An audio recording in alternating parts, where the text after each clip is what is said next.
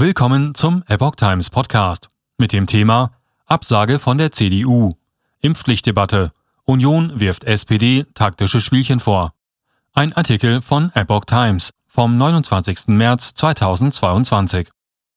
Die Union lehnt ein Angebot von SPD-Chefin Saskia Esken für einen Kompromiss bei der Corona-Impfpflicht ab und spricht von einem taktischen Spielchen. Die SPD versuche bereits jetzt, das Scheitern am Ende der Union in die Schuhe zu schieben, sagte der gesundheitspolitische Sprecher der Unionsfraktion Tino Sorge der Welt.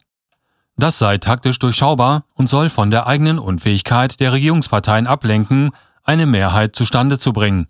So Sorge. Die Union werde sich jedenfalls nicht darauf einlassen. Sie halte in ihrem Vorschlag fest, so Sorge.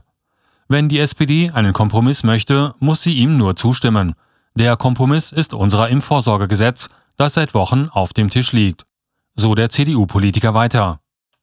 Mehrheitsbeschaffer einer pauschalen Impfpflicht ab 18, ob nun gestuft oder nicht, werde die Union nicht sein. Das sei die einhellige und abgestimmte Position innerhalb der Union. So Sorge.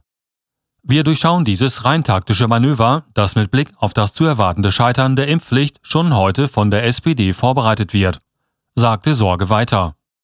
Esken hatte dem Portal T-Online mit Blick auf das Impfvorsorgegesetz der Union gesagt, eine stufenweise Umsetzung der Impfpflicht ist ein Ansatz, dem man sich annähern kann, so Esken. Auch die Forderung der Union nach einem Impfregister hält Esken für vernünftig. Aber man dürfe es nicht zur Voraussetzung machen, denn dafür fehlte uns die Zeit, so die SPD-Chefin. Man könnte aber parallel zur Umsetzung der Impfpflicht ein Impfregister aufbauen. Esken sagte, insgesamt kann ich mir gut vorstellen, dass wir da zusammenkommen. Im Bundestag soll nächste Woche über eine Impfpflicht abgestimmt werden. Bislang zeichnet sich jedoch für keines der vorliegenden Modelle eine Mehrheit ab.